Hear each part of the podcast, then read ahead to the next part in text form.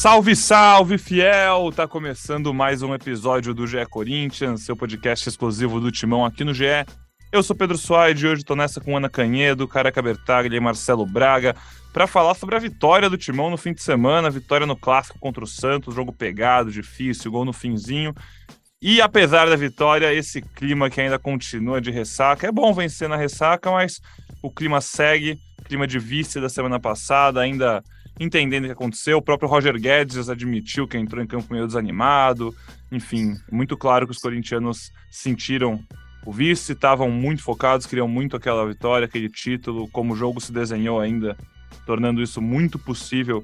Fica ainda mais doído, mas careca, é melhor começar a se recuperar e olhar para frente já cada vez mais olhando para 2023, né? Essa retinha final de Campeonato Brasileiro, faltam seis jogos para o Corinthians fechar a temporada. É melhor começar a projetar um novo ano vencendo com tranquilidade, somando pontos. É, senão também fica vítima eterna de um vice, de uma derrota grande e demora mais para se recuperar. Mesmo não jogando tão bem, é muito importante ganhar um jogo desse, ainda mais no ano que o Corinthians foi tão mal em clássicos como 2022, né? Fala Pedrão, fala Aninha, fala Braga, fiel torcida, boa tarde. Ah, cara, eu acho que o Guedes é, expressou com muita sinceridade ali, né? O que ele tá sentindo e os torcedores também, para mim, não tá sendo fácil. Uma das piores derrotas da minha vida da semana passada. Mas é isso, o Corinthians não tem nada garantido ainda, né, para Libertadores para 2023 e tem mais seis jogos aí, né, né os cinco de, que faltam para todo mundo e ainda o jogo do Goiás que ainda não está definido, né, não sei se a Aninha e o, e o Braga já tem alguma notícia, mas é importante, importante vencer, é, independente, da forma que fosse, né, é, mas foi uma vitória muito importante porque é mais fácil você voltar aos trilhos depois de uma derrota dolorida. É mais fácil que isso aconteça com vitórias e foi uma vitória muito importante, né? É, fora de casa, um clássico e o Corinthians precisava dar uma resposta. Não foi uma resposta maravilhosa de nível de jogo, é, mas porque se mostrou o jogo foi uma vitória muito importante e o Corinthians mesmo com essa ressaca toda que você citou, não deixou de competir, em alguns momentos até competiu demais, né? A gente deve falar do Yuri aqui no programa, é, mas o importante, o mais importante foi a vitória, que era fundamental mesmo. A gente vai falar bem mais do jogo, vamos falar do Yuri, que foi expulso. É, mas ainda nessa rodada de comentários de abertura, Marcelo Braga, que estava na cobertura do jogo no final de semana, sábado à noite, contou lá no nosso GE. Globo como foi essa. Primeiro, contou legal como é essa pontuação que o Corinthians chega agora no Brasileirão, igualando, enfim, a pontuação de 2021 e já tendo melhor desempenho desde o Hepta, em 2017. Então, ainda algumas rodadas, alguns pontos a ser disputados, né? 6 vezes 3 dá 18, então ainda pode ganhar mais 18 pontos o Corinthians. Vamos ver quanto vai chegar. E também do outro lado, essa vitória muito boa, né, Braga? Mas fecha 2022 com um baixíssimo aproveitamento nos clássicos, como eu comentei ali, 25% dos pontos em clássicos, o pior desempenho desde 2016. Seja muito bem-vindo. Fala Pedrão, fala amigos. É isso aí, a questão de clássico na temporada sempre pegou, né? Desde a chegada ali do. Desde a queda do Silvinho contra o Santos, a chegada do VP naqueles jogos decisivos. É, o Corinthians sofreu ao longo da temporada, perdeu as duas vezes para o Palmeiras, dentro e fora de casa no Brasileirão. É, não foi um bom ano contra rivais. Mas se a gente for ver a campanha do time no Brasileirão, é uma boa campanha, já igualou os 57 pontos do ano passado, superou as campanhas de 2020, 2019, 2018. Então, é um Corinthians que, que volta a ter um protagonismo no Campeonato Brasileiro, né? Sempre ficou dentro do G4, se não me engano, foram só duas rodadas fora mas voltou rapidamente. É, é um ano positivo para o Corinthians, né? E, e, como você falou, assim, depois desse baque da Copa do Brasil, desse impacto forte que muitos jogadores trataram como a pior derrota da vida, é, outros tantos são jovens, estavam buscando ali o primeiro título da carreira como profissionais, não conseguiram. Então muita gente ficou abalada mesmo. A gente viu é, um desempenho não tão bom de vários jogadores que são importantes do Corinthians. Balbuena, por exemplo, não jogou bem na Vila. O Alberto ficou completamente descontrolado emocionalmente, enfim, outros jogadores que não renderam que, que poderiam render, mas uma vitória na Vila Belmiro é sempre importante, é sempre difícil para o Corinthians jogar lá. Uh, pega o Santos que também não vive seu melhor momento, né? E, e consegue vencer aí por 1x0, um golzinho no final do Roger Guedes, uh, que chegou ao seu 15 gol na, na temporada. É a melhor temporada dele desde 2018, quando ele também fez 15 gols. Então, num ano com algumas dificuldades aí, alguns jogadores vão se destacando e a gente chega nessa reta final com possibilidade aí do Corinthians até chegar perto da campanha de 2017. 2017 foi campeão com 72 pontos. É, Corinthians pode chegar a 75 se vencer todos os jogos. Difícil, né? Vencer todos os jogos aí, esses seis restantes, mas é uma pontuação interessante que o Corinthians atingiu. Realmente complicado. O Corinthians ainda vai enfrentar agora na quarta-feira o Fluminense, aí na outra semana pega o Flamengo, aí fecha com Ceará, Curitiba e Atlético Mineiro. Isso, lembrando, tem o jogo do Goiás ainda adiado, sem dia, sem data, sem horário, mas a gente, assim que souber, vai avisando vocês. E aí, com essa vitória, pô, o Corinthians nos últimos cinco jogos do Brasileirão, quatro vitórias e um empate. É, segue mostrando uma campanha muito sólida, como foi o campeonato inteiro, 57 pontos conquistados em 32 partidas disputadas, tem uma partida a menos que todo mundo que está ali em volta dele, e já está em quarto, com um ponto a menos que o Flamengo. Se ganhar esse jogo a menos, passa o Flamengo, vai para terceiro e fica um ponto só atrás do Inter, que é o segundo, e já abriu dois pontos para o Fluminense, que é o quinto agora, que perdeu, que empatou na última rodada, enfim. É, muito bom, muito bom. Corinthians. E agora, antes da gente realmente mergulhar aqui nesse Corinthians Santos, falar mais sobre o jogo e desenrolando o programa, Ana Canhedo, a gente também hoje tem futebol feminino para falar, hein? Que corta-brisa esse futebol feminino foi. A gente estava esperando. A gente já vai com expectativa muito alta, não tem o que fazer, né, Aninha? A gente espera que elas vão chegar e ganhar tudo, aí cai nas quartas de final para o Boca Juniors na Libertadores. Muito doído e mais doído pelo que a gente até imagina do futuro, ouvindo a declaração do Arthur Elias, daqui a pouco a gente vai mergulhar mais nesse debate também, mas dá um friozinho na barriga do torcedor, né, Aninha? Fala Pedrão, fala Fiel, Braga, Careca. É um, uma semana aí de umas derrotas é, esquisitas, né? Não, esquisitas não é a palavra, mas acho que primeira do masculino, a forma como foi, né? Ficou muito perto, enfim, deu uma esperança muito grande para o torcedor, aquele torcedor que cantou o jogo inteiro, enfim. E no feminino é o que você falou, a gente sempre acha que as meninas vão entrar e, e vão ser campeãs, é, a expectativa é sempre muito alta, e aí eu acho que nada mais justo do que sempre elas serem apontadas como as favoritas de qualquer torneio que disputem na América do Sul, pelo histórico, pelo trabalho que vem sendo feito. Mas, ao mesmo tempo, é um ano que eu passei aí alguns meses fora, né, de licença maternidade, mas acompanhei o primeiro semestre não foi fácil, né? Então, é um ano, digamos, um pouco atípico desse Corinthians feminino e com certeza é, o mais preocupante é o Arthur Elias.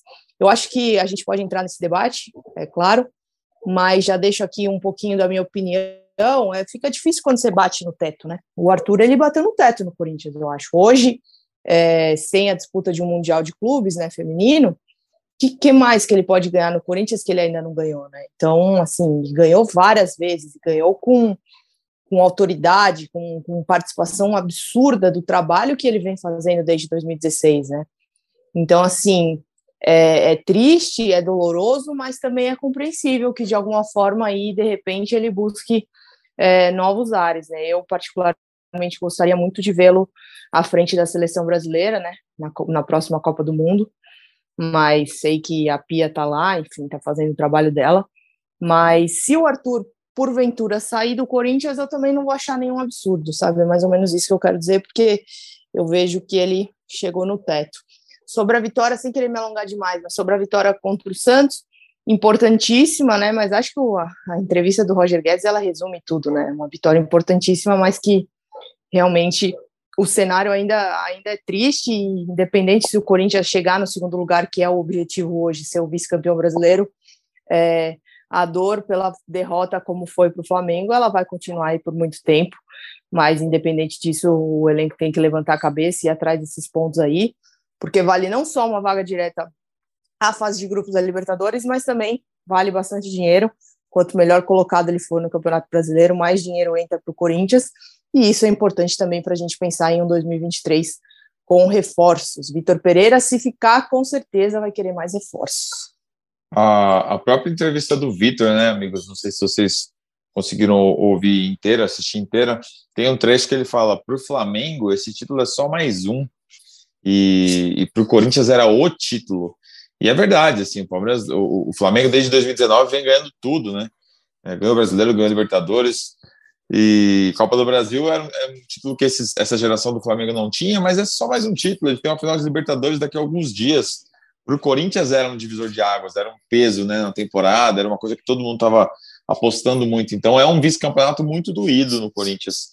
E acho que, que seguirá assim. A gente vê nas palavras do Vitor, vê nas palavras dos jogadores. Aí eu também estou chovendo no molhado, né? O torcedor que está ouvindo a gente também sentiu essa dor e continua sentindo, como o Careca falou no início do podcast.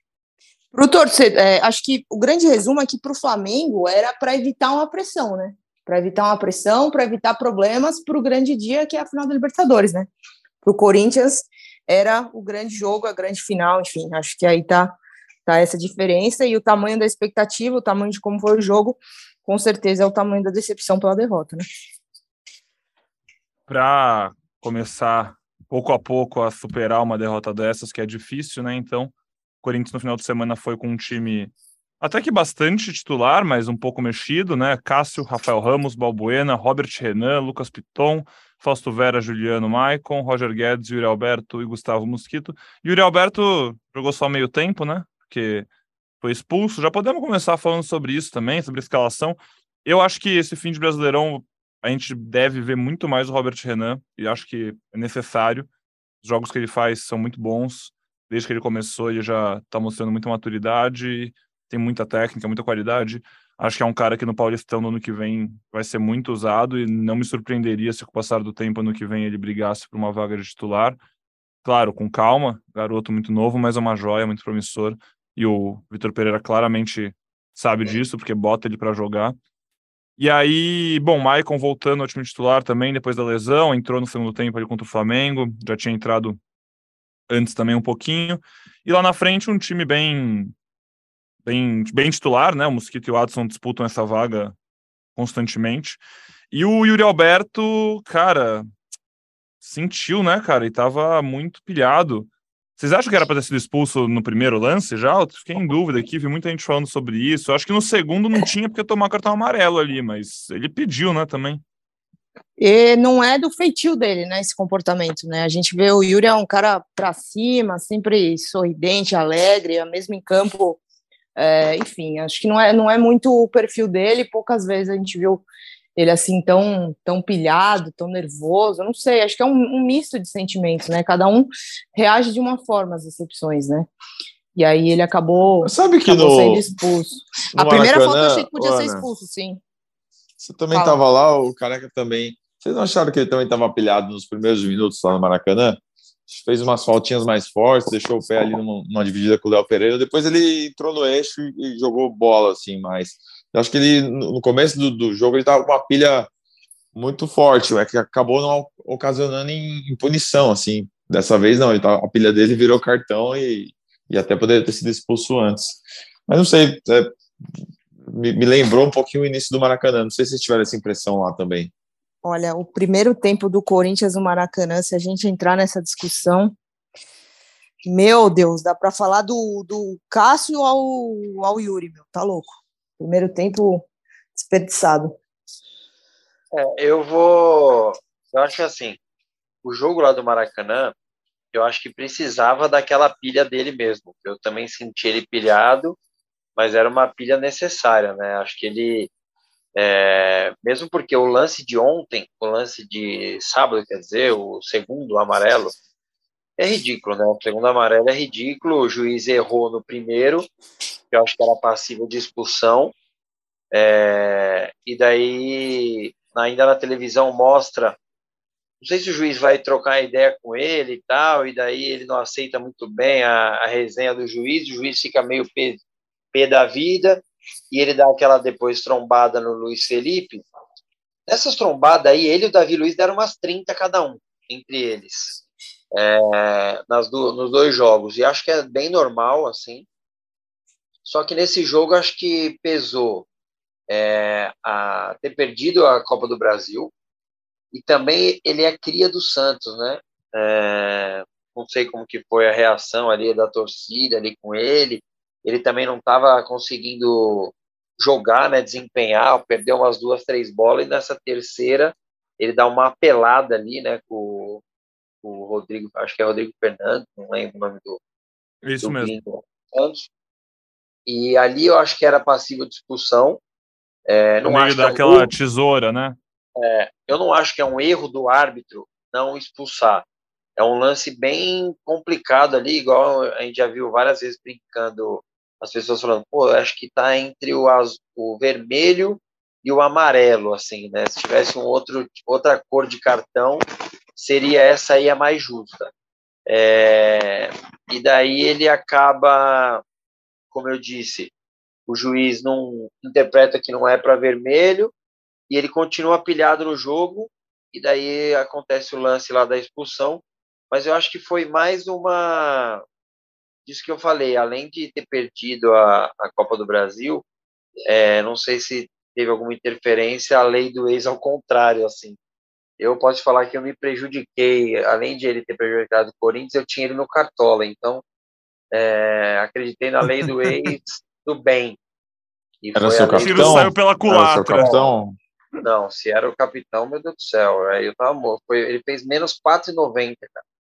E daí acho que foi mais essa pilha aí, essa mistura de ter perdido o título, ter, ter voltado à Vila Belmiro ali e não tá conseguindo jogar, né? Ele tava mal no jogo, assim como o Corinthians inteiro. O Roger Guedes estava no seu cartola também ou não? Não, pior que eu fiquei bem nessa dúvida entre Guedes e ele. O Guedes fez 10 ele fez menos 5. Aliás, o, o, cara que falou que ele estava mal no início do jogo ali, nossa, os primeiros 20 minutos desse clássico foram terríveis, assim, dos, dos, dois times, né? Ninguém fazia nada no jogo. Quantos minutos, Braga? Ah, eu, eu falo 20, porque depois teve uma, teve uma finalização de alguém ali que eu falei, ah, tá bom. Ah, o Acho Ângelo, que... o Ângelo fez uma jogada e, e, em cima do eu Piton chutaria, e tal. Eu chutaria uns 88 minutos, péssimo. Cara, que jogo feio, mano. E Pelo sábado à noite, né? Pô, jogo, jogo, jogo feio tem que ser na segunda-feira, tinha que ser uma regra da CBF. Jogo feio é segunda-noite, que já é um dia feio, entendeu? E os dois Corinthians e Santos, os dois Corinthians e Santos desse Brasileirão, foram 88 minutos de péssimo futebol em cada um deles, né? Porque os dois, o timing deles é uma parada. O primeiro foi entre os dois Corinthians e Santos da Copa do Brasil, com os dois times completamente focados na Copa do Brasil. O Corinthians já tinha ganho de 4 a 0 ainda. E aí agora esse depois do vice. Então, assim, os dois jogos sem nenhum. Parecia que o Corinthians tinha nenhuma vontade de jogar nenhum dos dois jogos. completamente abalado. Mas também Mas faz te, parte, né? São, te pô... falar que o jogo depois da expulsão do Yuri Alberto parecia se desenhar a favor do Santos, né? Sim. E aí ele o gol do Corinthians, então assim, o resultado, o jogo foi feio, mas o resultado realmente Não. excelente. E professor eu tava de bem. folga, eu tava de folga, mas depois que o Yuri Alberto é, é substituído, o Vitor cogita uma alteração defensiva, não cogita? Não, ele faz, ele faz e foi muito bem. Na verdade, é. Aninha, o Santos 11 contra 11, ele foi melhor do que 11 contra 10. O Santos já estava melhor no jogo, né, com mais volume ali, né, a Vila tava, acho que tinha 12 mil pessoas ali. O Santos venha de duas vitórias seguidas, né? E estava procurando mais o jogo ali. O Corinthians não estava bem. É, o meio de campo do Corinthians não conseguia trocar quatro, cinco passes. E o Santos estava melhor 11 contra 10. Quando vai expulso, é já no final do primeiro tempo ali, né? O Santos volta com uma, uma substituição, inclusive do rapaz que vai expulso depois é, injusta também é para mim a expulsão. É, e daí o Santos é, tenta mais um abafa ali, mas o Cássio não faz uma defesa. E daí quando acontece a expulsão do, acho que é Lucas Barbosa, o jogo fica equilibrado e o Corinthians, por ter um time melhor, mais técnico ali, e ter mais espaço, o Corinthians consegue até melhorar bem no jogo, assim, 10 contra 10, né? O gol é ali no final, mas o Santos já não atacava mais, o Santos fica totalmente perdido, é, 10 contra 10, o, o treinador do Santos, inclusive, faz uma troca que ajuda bastante o Corinthians, né? Tinha um moleque da base lá, Ed Carlos, se eu não me engano, achando bons passes longos, tal, fazendo um bom jogo. Ele tira esse cara e coloca um outro volante no Santos, acho que o Sandrei, Sandri, Sandri. E daí o Corinthians melhora bastante no jogo, né? Eu já estava bem feliz com o empate, mas daí o Ramiro dá uma boa troca de passe ali e o Guedes consegue dar uma acelerada boa ali já no final do jogo, né? Ele que já tem uma fama de ser meio aquento, é, com, é, confirmou entrevista que estava nessa que ainda consegue dar um pique desse ali já aos 43, dar um biquinho lá Romário, quando ele começava a se posicionar ali o, o bom goleiro João Paulo, a bola passa embaixo das pernas dele, e eu vou falar um negócio para vocês como torcedor, tá? Quando eu tô em casa, sai um gol do Corinthians, pô, eu dou uma comemorada ali, mas não grito, nada. Mas eu tava tão angustiado e triste, né, com o que aconteceu quarta, inclusive, acho que vai demorar bastante para passar essa vitória aí, não, não amenizou em nada. Eu dei um grito, cara, na hora do gol, até meu filho tava do lado e se ligou assim, é, a gente comemorou junto, foi uma vitória, porra, para tirar um peso, claro que não, não traz o, o título pro Corinthians, mas tirou um peso assim. Pra... E, pô, depois desse passe do Ramiro, tem, já começou uma galera, pô, mas não vale renovar por mais um aninho com o Ramiro para ele vir do banco ajudar? Olha só, com o Vitor Pereira. É não para você, né? Cara, vocês querem que eu fale antes ou a Aninha e o Braga dão a informação? Porque vocês postaram algo relacionado a isso, né? Sobre. É. Tendência de saída, né? Como eu falo, cara? É, a tendência eu, de saída. É, lá no Rio, no Rio, no hotel que o Corinthians estava hospedado, eu falei com umas pessoas ligadas lá ao Ramiro, e o que falaram é que ele ia esperar, né, a situação do título, se fosse campeão, poderia ter alguma decisão mais favorável, o Vitor poderia querer ficar com ele, mas que a tendência era a saída mesmo, que está conversando já com, não ele, né, o staff dele, está conversando com cinco equipes do Brasil, algumas possibilidades também fora, tal, já estão meio que se movimentando para dar um rumo aí para 2023, porque o Ramiro não deve continuar no Corinthians não, salário muito alto, né, para um jogador que não é titular assim. É, eu vou até dar uma resposta mais ao invés de simplesmente falar não, mas você vê como não é nada combinado, mas eu imaginei, né, a hora que eu falei do passe, né, e daí o Pedrão acabou tocando no assunto. Cara, o Ramiro, eu tenho para falar assim do Ramiro. Não tenho o que falar dele, profissionalismo, correr, mano, cara do bem pra caramba, assim. Sempre que entra, já entrou de lateral, já entrou de auxiliar de lateral, já entrou de volante. Cara, ele já jogou de tudo quanto é jeito. E sempre taticamente, o Ramiro entrega muito, assim. Entrega muito. Só que porque se eu falar, ah, tem que renovar, eu estou indo contra o que eu tenho elogiado muito a diretoria do Corinthians nesses últimos anos, os últimos dois anos, com o Duílio como presidente. Inclusive, falei isso para ele o dia que ele veio aqui. É, o Corinthians, durante uns, alguns anos, o Corinthians contratou muitos jogadores para compor elenco. Não que era o caso do Ramiro, ele chegou com muita moral, né? Tinha sido campeão da Libertadores. Mas o Corinthians ficou com muitos jogadores compondo elenco com um salário alto. É, e daí você acaba tomando, entre aspas, lugares de meninos da base que podem entregar mais financeiramente, é, com uma possível venda lá no futuro, vão estar tá ganhando, sei lá, é, quatro, cinco vezes menos do que esses jogadores consagrados, assim. E hoje é, eu pensando como meio campista, o Corinthians joga num esquema com três jogadores de meio de campo. É, com, a gente não tem ainda notícia se o Michael vai embora ou não, é, mas a gente tem a notícia até com fotos do Paulinho já treinando. Você vai renovar com um jogador que hoje é a sexta ou sétima opção do meio de campo, é, com salário alto, tipo, aí é totalmente contra o que eu tenho elogiado a diretoria é, que está fazendo. Assim, se você for gastar dinheiro, e eu não acho errado contratar jogador para ganhar um milhão, é, mas jogadores que te garantam três pontos. É, jogador de vitória, jogador como Roger Guedes, como Renato Augusto, é, como Giuliano, que é, pra, é um cara que compõe elenco, mas pode ser titular, foi artilheiro da Copa do Brasil, Yuri Alberto e outros exemplos. É, aí, ok. Só que você tem que equilibrar para não ter uma folha inchada, você tem que equilibrar com meninos da base, apostas. E hoje o Ramiro é muito caro para ser uma, um jogador para compor elenco. E sinceramente, assim, pro, pro Ramiro também não é interessante renovar aí dois anos para ficar no banco, ficar entrando é, pouco, né? Acho que tem 29 anos, ele, ele tem futebol para ser titular em algum outro time do Brasil, por exemplo, né? Concordo em gênero, número e grau com os dois. Eu acho que o cenário é o seguinte: o Ramiro é um ótimo profissional, isso a gente sempre exalta aqui. Só que não adianta, né? Tem horas que as coisas não, não encaixam muito bem, né? Eu acho que é o caso, um jogador que para o Corinthians ficou caro pelo que ele tá, pelo status que hoje ele ocupa nesse elenco. Então acho que o resumo, resumo da ópera é esse. Se fosse uma outra Perfeito. circunstância, se o Corinthians tivesse dinheiro sobrando, como tem alguns clubes aí, Palmeiras, Flamengo, mas não tem, tem que usar esse dinheiro para outro jogador. Você vê o, Camacho, por exemplo, um jogador que no Corinthians não, não tinha espaço, não era titular, não ficava ali sofrendo no banco, entrava de vez em quando se encontrou no Santos, né? Tipo, hoje ele é titular, ele faz bons jogos.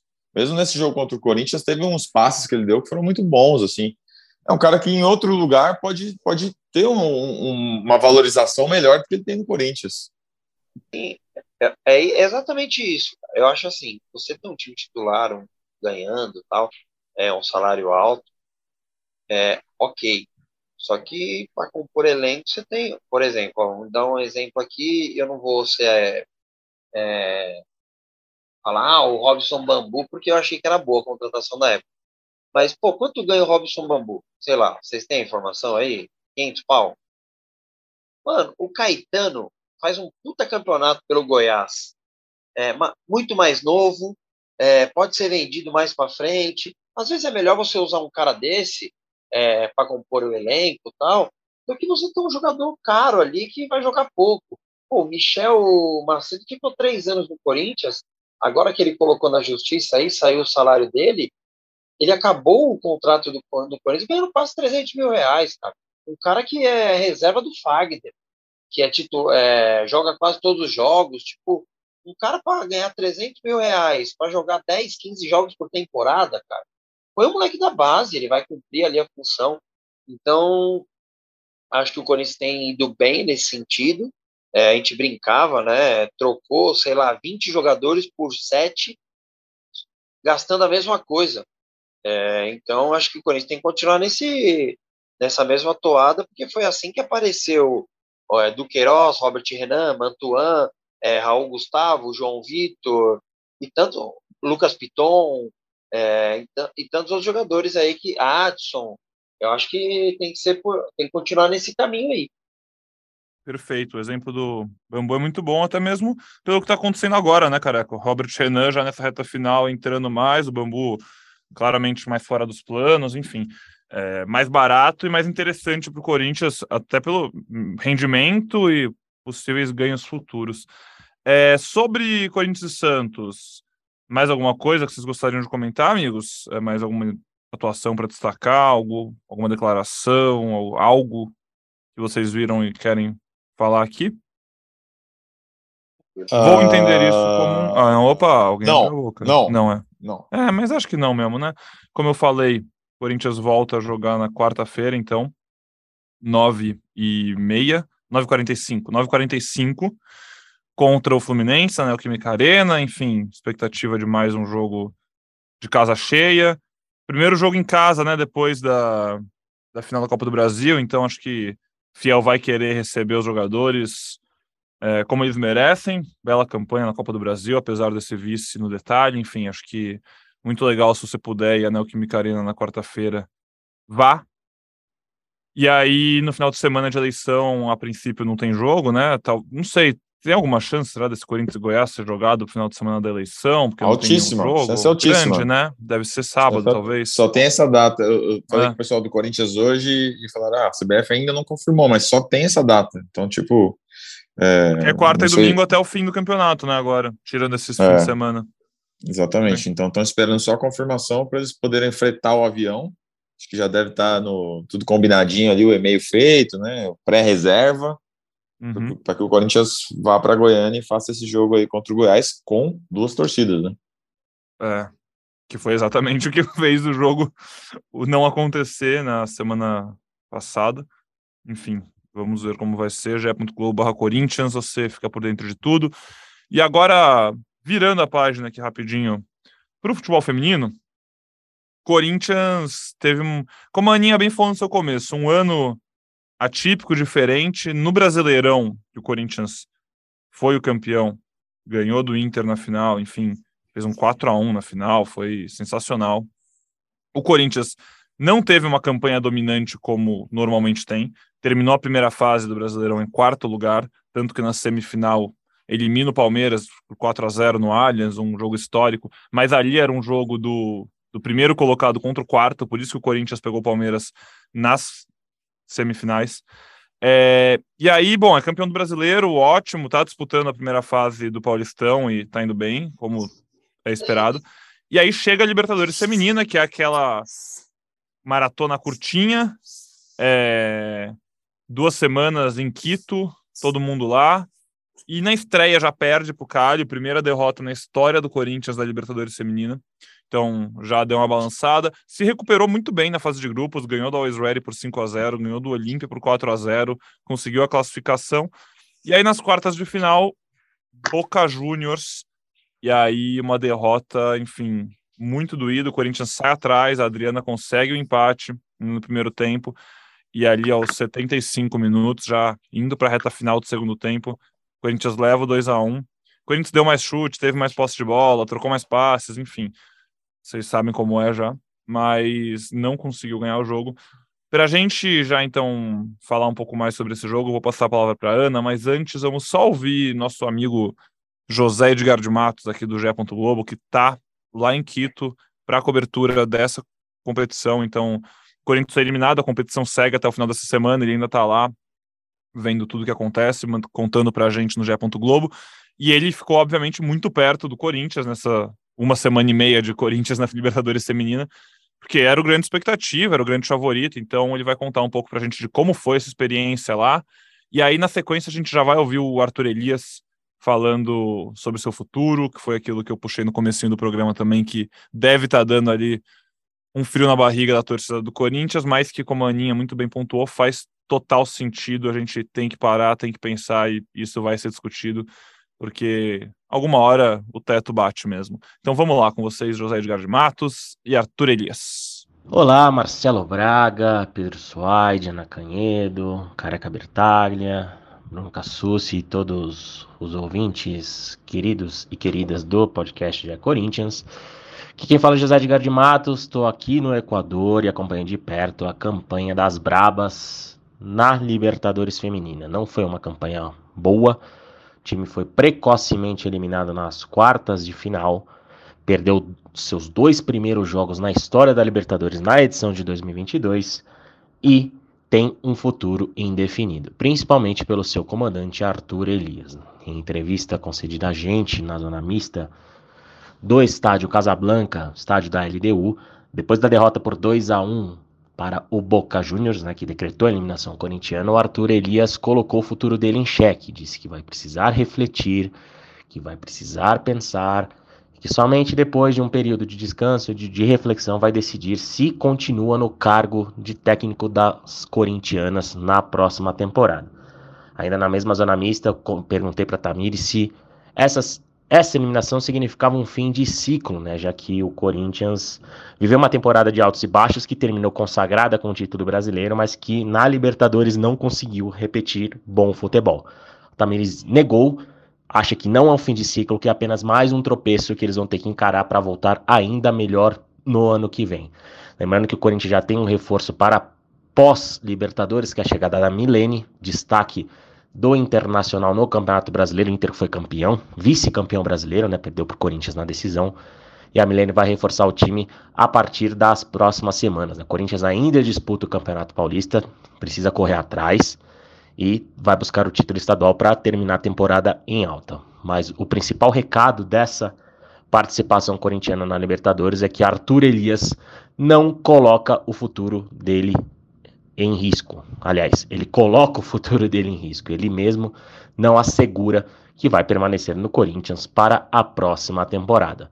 Abraços equatorianos para vocês, amigos. Quanto o desgaste desse dia a dia com a própria Comembol, que a gente já sabe de arbitragem, que vocês reclamaram, quanto isso também atrapalhou o Corinthians nessa trajetória?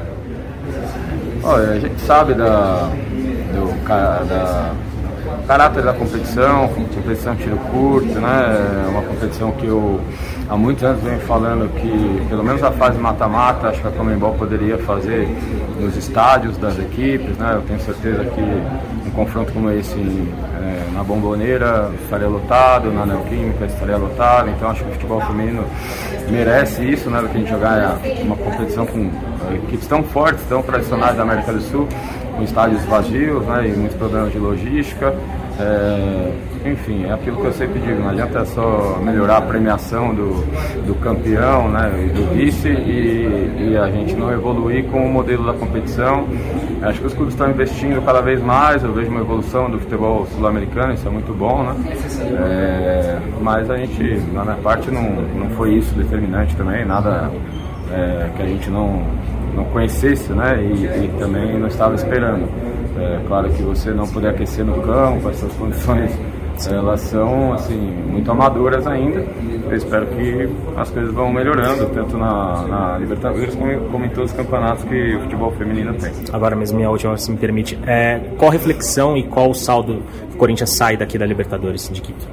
Ah, difícil falar isso agora para você, né? É, da minha parte eu vou precisar esfriar a cabeça um pouquinho, pensar, né? Estou há muitos anos trabalhando praticamente sem férias, dedicando demais e, e é isso. Eu vou precisar pensar direitinho o que é, além do que é melhor para o clube, o que é melhor para mim também, né? porque realmente não é saudável a rotina que eu venho levando há muitos anos. Então é, um momento de reflexão, sim, para todo mundo e para mim também. Para você, então, é um momento de reflexão em relação também à sua continuidade no Corinthians para 2023? Você vai pensar nisso também? Sim, com certeza. É difícil até falar, né? Porque a expectativa é sempre muito alta, né? Mas, enfim, é, era um clássico aí da América do Sul, né? Mais uma vez, Corinthians e Boca, como já foi esse ano no masculino. É, eu acho que Inclusive, assim, teve Corinthians e derrotas... Boca, Corinthians e Cali, Corinthians e Always Ready, né? Em quatro jogos do feminino na Libertadores, o Corinthians pegou os três adversários da sua fase de grupos do, da Libertadores masculina do mesmo ano. Qual a chance disso? Desculpa, só apontando a coincidência aí para nossa audiência. Não, verdade, verdade, coincidência. Mas assim, é, a derrota em si, a eliminação da Libertadores em si, é, não me preocupa tanto, porque você pensa, a gente está falando de um, de um Corinthians muito fora da curva. Quem é que passa, seja masculino ou feminino, tanto tempo ganhando, tanto tempo é, chegando em finais, é, tantas vezes vencendo, com tantos títulos, tantos anos seguidos, sabe assim?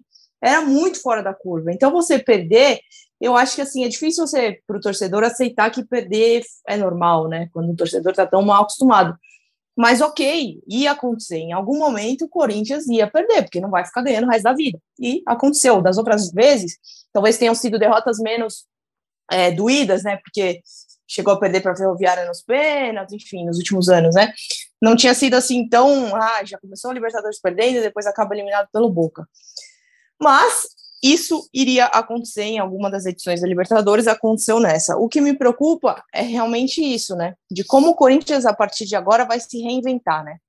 Porque a gente viu que já ganhou tudo, já bateu no teto, tem as melhores jogadoras do país, em comparação com os outros elencos, tem a melhor estrutura para você desenvolver o futebol feminino, e quando eu falo estrutura, não é só estrutura física, porque elas têm um CT muito bom e o Parque São Jorge à disposição, uma, é, uma estrutura também de, de pensar o futebol feminino, se importar com a modalidade e não só achar que vai colocar dinheiro e vai resolver, entendeu? Então elas têm uma estrutura muito boa.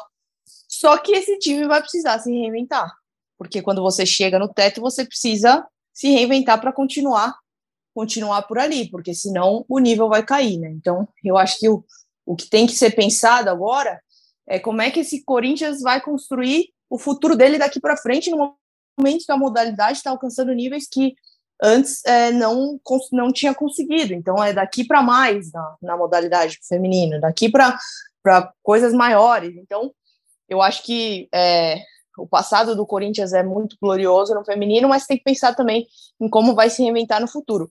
E aí, se o Arthur Elias sente, ele não falou isso, tá? Eu só, tô dando uma possibilidade aqui, mas se ele sente que ele não vai mais conseguir se reinventar nesse Corinthians, que ele chegou nesse limite, que não tem mais para onde ele crescer, aí eu acho que, enfim, a gente pode, é, sei que dói no coração do torcedor corintiano, mas pensar numa saída dele para quem sabe esse Corinthians se reinvente. Se não, se ele acha que ele ainda consegue entregar mais para esse time, é, é, uma permanência, mas enfim, acho que é, ele já teve a possibilidade de sair nos outros anos, já foi sondado até por rivais, permaneceu, ganhou, mas dessa vez, não sei, posso estar muito enganada, mas acho que dessa vez é um pouquinho, um pouquinho diferente a situação. Já são quantos anos dele no comando das Bravas, Aninha? Ele está desde 2016, né? No começo era um projeto com o Audax, depois o Corinthians se é, desmembra desse Audax, né? E aí vai segue sua caminhada sozinha, sozinho, mas o trabalho vem desde 2016. E essa estrutura que o Corinthians tem, como você fala, eu acho que deixa o Corinthians em possíveis boas mãos no futuro também, né? Caso ele saia, tem gente lá dentro, por dentro do trabalho, que poderia assumir, ou até mesmo manter o trabalho caso chegasse outro técnico, enfim, como você falou, a roda já tá girando bem, bem ajeitadinha, então, não? Então, eu não sei qual. Eu não sei qual que é a, a ideia dessa possível saída, né? Se ele sai, leva a comissão inteira dele junto, se não. Mas eu sei que o auxiliar técnico dele, né, o braço direito dele é o Rodrigo Iglesias, que também é um excelente auxiliar, um excelente profissional, tem conhecimento, capacidade, é, tenho certeza, pelo que eu venho acompanhando há muitos anos, tem total capacidade de assumir esse time. Não sei se ele ficaria, estou só, só dando aqui uma possibilidade, não é informação, tá? Mas numa eventual saída do Arthur, que o Rodrigo não vá junto, não vejo por que não deixá-lo aí nesse comando, sendo que ele é um cara que não foi técnico profissional ainda, ou seja, chegaria com todo aquele gás, é claro, tá com o Arthur, é vencedor tanto quanto o Arthur, mas não é o técnico, é o auxiliar técnico. Então a gente pensar nele como técnico, de repente isso dá um ânimo para o cara que joga esse elenco para cima. Não sei, eu sei que o Corinthians vai ter que inevitavelmente se reinventar daqui para frente. Boa. Careca assistiu esse jogo contra o Boca? Sentiu mais uma eliminação essa semana ou se deu uma folguinha? Eu não assisti, mas estava ligado aqui no aplicativo, né? E ah, a gente fica triste, né? Que as meninas saíram, mas como disse a Aninha, né? Foi um ano atípico, né? Parece que o Corinthians fez uma força ali, com, voltando as, les, as lesionadas tal, é, naquela reta final de Campeonato Brasileiro, conquistou um título importantíssimo, com recorde na arena tal, mas foi um ano complicado, né? E daí, não sei se isso acabou refletindo agora nesse jogo, né? O Corinthians que começou a Libertadores com a primeira derrota. Mas assim, acho que eu vou na, na linha da Aninha, né? O que preocupa mesmo é essa possível saída do Arthur, né? Vai ser difícil, assim, tomara que ele fique, mas imagine ver o cara num, num, num rival, né? É um cara muito identificado, campeão. Mas assim, como disse também a Aninha que tem de tudo futebol feminino, o Rodrigo, que já participou aqui com a gente, deu aula, né? Aqui, pô, cara que entende muito ali do dia a dia, dos treinos. É, não sei qual é a ideia dele de carreira, né? A do Arthur Elias a gente tem uma ideia.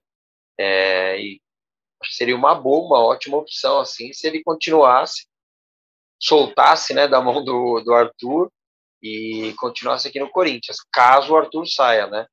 Mas pelo que a gente sentiu aí do que tem de informação pessoal, é algo complicado e acho que não envolve nem muito dinheiro, algum esforço de diretoria, assim, é mais o que a Aninha disse, é, bateu no teto e não tem mais para onde ganhar, né, sei lá. É, a gente é, foi tá falando aqui sobre essa possível saída do Arthur Elias, a gente, como eu falei lá, a gente tem que lembrar que o Corinthians ainda está disputando o Paulistão, Tá na, foram sete rodadas das onze da primeira fase. O Corinthians já volta a jogar na quinta-feira que vem contra o Realidade Jovem, depois ainda pega Santos, Bragantino e Taubaté antes do mata-mata. Então a gente imagina, né, que Arthur Elias só não sei se ele vai anunciar uma decisão antes, ele vai falar alguma coisa, ou e aí depois sair ou ficar, mas a gente imagina que o trabalho dele vá ainda, ainda tem mais um tempo o Arthur Elias no Corinthians, caso ele resolva sair ou não. Mas caraca, hein, que finzinho de ano pro torcedor do Corinthians, não sabe se vai ter técnico no masculino, não sabe se vai ter técnico no feminino. Tá maluco, eu não aguento isso aí não, gente, tem que começar a se decidir. Falando nisso, já fazendo paralelo aqui, Vitor Pereira a gente segue exatamente na mesma, Semana passada, na coletiva, depois do jogo contra o Flamengo, a gente sentiu que ele tava louco para falar que ia ficar. Agora, já depois de quase uma semana, ainda não falou, acho que o sentimento está começando a ficar diferente. É só feeling, né? Eu, eu sou só feeling. Não sei se a Ana eu... Braga tem informação, mas o meu não, feeling antes do Braga até comentar, que ele, ele tava na coletiva, ele pode até falar melhor, mas, pô, essa história do Vitor, eu cheguei até a falar com uma pessoa do Corinthians, eu falei, meu, ele não vai deixar virar uma novela isso pro fim do ano, né? E aí essa pessoa, não, imagina, isso vai ser definido logo, mas olha, tá se desenhando uma coisa que, que vai virar uma, uma novelinha assim, viu? Pelo menos uma minissérie vai virar, já virou, né? Aquelas do Globoplay mais curtinha, né? Tem umas é... boas lá. Não sei, tá, tá, eu também tô achando, Aninha.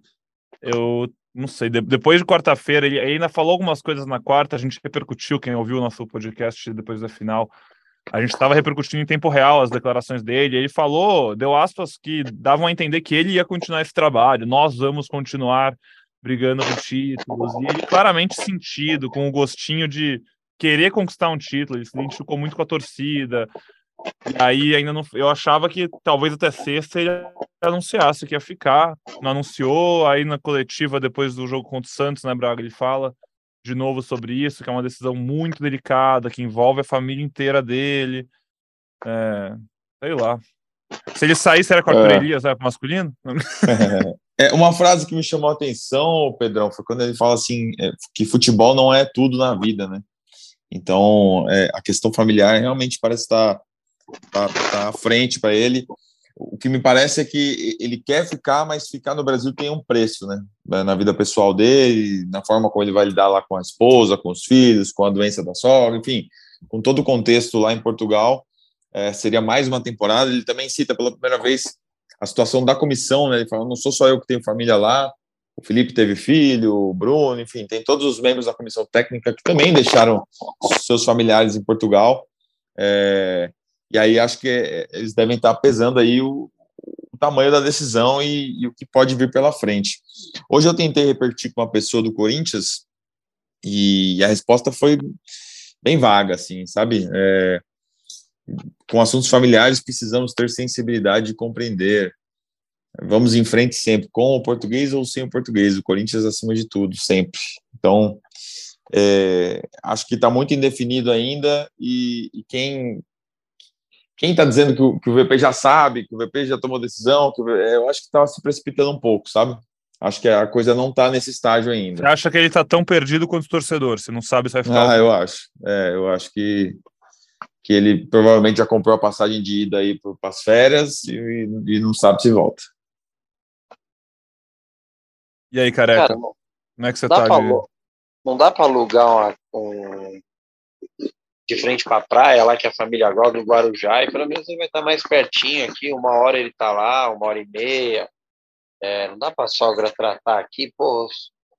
A temporada acho que passa muito por isso, assim, cara. É, mas também a gente tem que entender o que eu acho, e agora que já acabou a Copa do Brasil, né? E como eu já disse nos meus dois vídeos, no meu áudio aqui, podcast, história linda, mas com um final infeliz, acho que precisa tomar a decisão logo, né? Não sei se já foi tomada internamente, mas o Corinthians não pode mais um ano é, esperar as coisas acontecerem, né? O Corinthians tem que, como a Aninha disse no último episódio, né? O Corinthians já se reapresenta ali para a segunda quinzena de dezembro. Então as coisas precisam estar definidas, né? Se não for com o Vitor Pereira, precisa ir atrás de um treinador. Acho que o Corinthians, é, enquanto espera uma, uma resposta do Vitor, deve ter uma listinha ali, sei lá, A, B e C, porque tem que, o Corinthians tem que se coçar, não dá para esperar essa decisão, e o Vitor até falou disso, que respeito ao Corinthians, tal, não ia ser uma coisa que ia se arrastar. Eu tô tô contra vocês nessa aí, espero que não vire novela, não. eu, eu, eu, não que eu tô contra vocês, vocês também não querem que vire, que vire novela, mas eu espero que, não aconteça, não, mano, porque o Corinthians precisa caminhar. Outra coisa que ele fala na entrevista coletiva é sobre um elenco forte, né? Ter um time capaz de brigar. Ele fala que em vários momentos da temporada não teve. É, que teve que abrir mão de alguns jogos. Até cita a derrota por 4 a 0 para o Fluminense do Maracanã, que foi antes do jogo na Bomboneira. Ele fala que a gente não tinha quem botar, e aí a gente meio que abriu mão do jogo, entregou o jogo tal. Então, ele, ele meio que faz uma análise da temporada de que, é, de que é importante ter um elenco mais forte. Então, acho que também pode ter sido um recado aí, alguma coisa. É, não sei. Acho que se ficar, ele vai, vai querer é, mexer bastante nesse elenco também para o ano que vem. É, se ficar é para ficar com, entre muitas aspas, uma carta branca ali, né, para poder remontar o que precisa, o que ele acha que faz sentido no elenco. Óbvio que ele não vai poder gastar dinheiro infinito, mas alguma coisa ele vai ter que mexer. O que é bom é que, independentemente dele ficar ou não, o cenário para o ano que vem não é de terra arrasada. Se ele não fica, o Corinthians pode muito bem conseguir outro bom técnico para dar sequência em um trabalho que trocou o Corinthians de degrau em 2022. É, o treinador que chega agora vai ter um trabalho, caso ele saia, né? Vai ter um trabalho muito menos assustador do que teve o Vitor Pereira quando ele substituiu o Silvinho. É, pelo menos é uma impressão que eu tenho, a gente vai vendo, a gente vai ver se isso vai virar uma novela ou não. É, mas de qualquer jeito, em poucos em dias, no máximo semanas, a gente vai saber alguma coisa, porque o campeonato vai acabar, o ano vai acabar, ele vai para Portugal e você vai sabendo de acordo com o que a gente descobre aqui, né, Aninha? E se ele falar que ele só vai decidir depois das férias? Ah, não dá pra falar isso. Ah, eu, eu, falei só pra irritar o careca. Eu falei só pra irritar o careca. Tem uma galera falando, pô, no Twitter, se o problema dele é a família, não tem problema, a gente acha outra para ele aqui no Brasil. Relaxa, a gente troca. Pô, pelo amor de Deus. Brincadeiras à parte, né? A situação é bem delicada e acho que não tem um corintiano que vai. Pode ficar, pode ficar chateado que se ele não ficar tal, mas ficar bravo com o cara, acho que não dá. Não, não dá. Nem cabe, tem né? Tem que respeitar, tem que respeitar, é um caso muito delicado. E acho muito legal de ter falado que tem coisas além do futebol na vida, porque realmente tem, né, gente? Então, assim. Até porque, até porque é, ficar bravo com ele não, não, não, não cabe, porque ele está cumprindo o que ele prometeu. Ele chegou é... no, no, começo do ano e falou: meu contrato é só até o fim do ano. Ele não queria mais, né? Não queria se prender mais. Então ele está entregando o que ele prometeu. Aí, a partir de agora, é uma nova negociação, é um novo capítulo, uma nova, uma nova história, mas ele não traiu ninguém, né? Ele está entregando o que ele prometeu. Inclusive, para o Corinthians, na época, foi, foi uma boa, na minha opinião.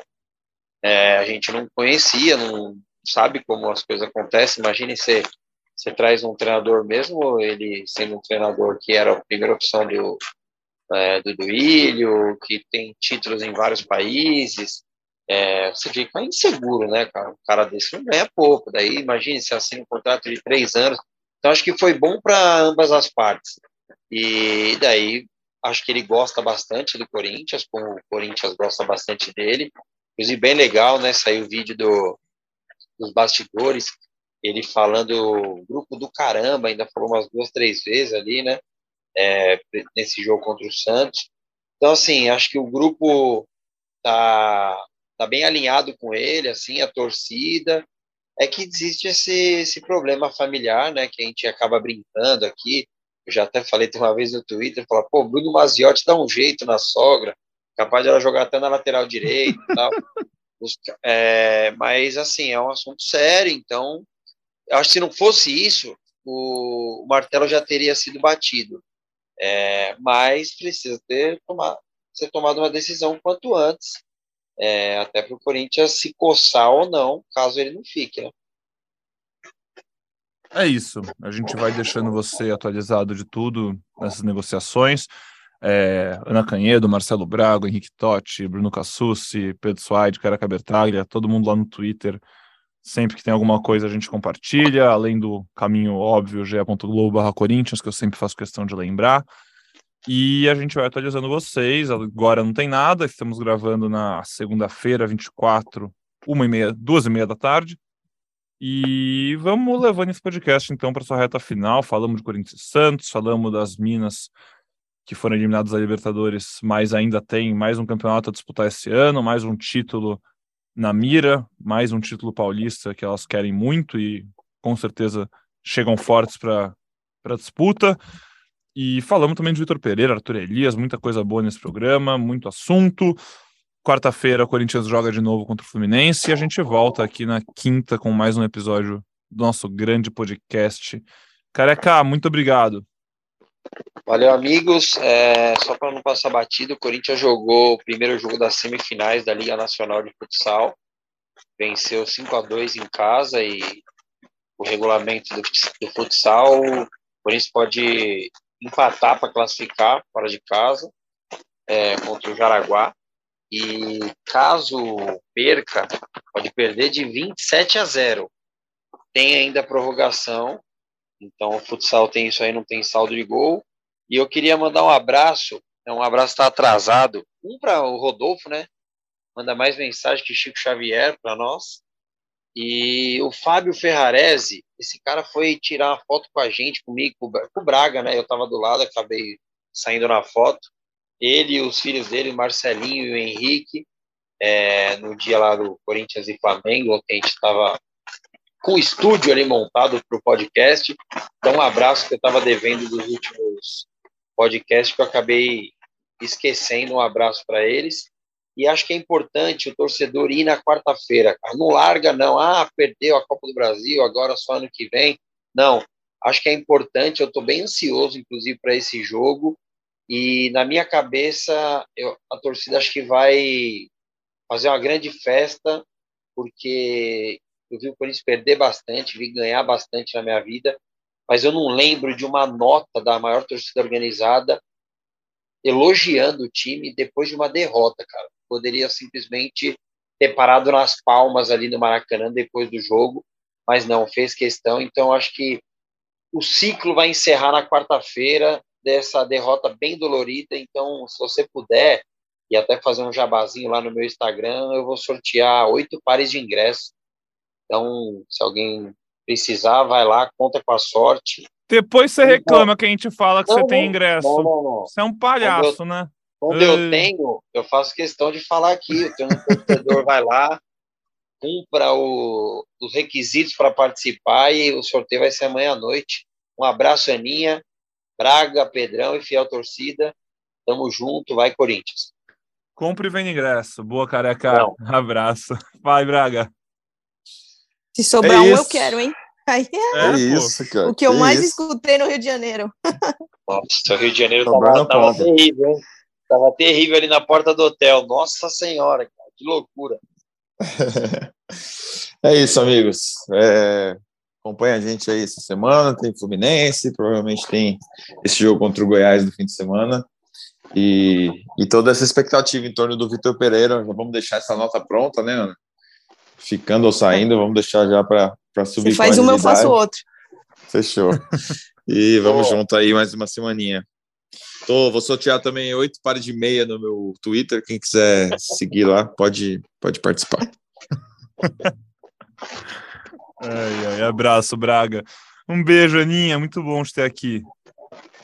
Beijo para vocês. Quarta-feira estarei lá. Joguinho Corinthians e Fluminense. Acho que a gente falou bem sobre tudo. Acho que o Corinthians, mesmo aí dolorido, tem que levantar essa cabeça e buscar terminar da melhor forma esse campeonato que tem tem bastante coisa em jogo, inclusive um ânimo aí para 2023 para de novo voltar a disputar mais títulos. Valeu, gente. Até quarta, quinta, né? Até quinta. Boa, abraço, Aninha. Um abraço, Careca, um abraço, Braga, um abraço para todo mundo que está na audiência. Obrigado pela companhia em mais um episódio aqui do GE Corinthians. Só reforçando então, quinta-feira a gente está de volta depois de Corinthians e Fluminense. Jogo importante, jogo de seis pontos, quarto contra quinto colocado do Brasileirão. Varra Neoquímica Arena, entre no sorteio dos ingressos do Careca e a gente se vê logo logo. Até mais!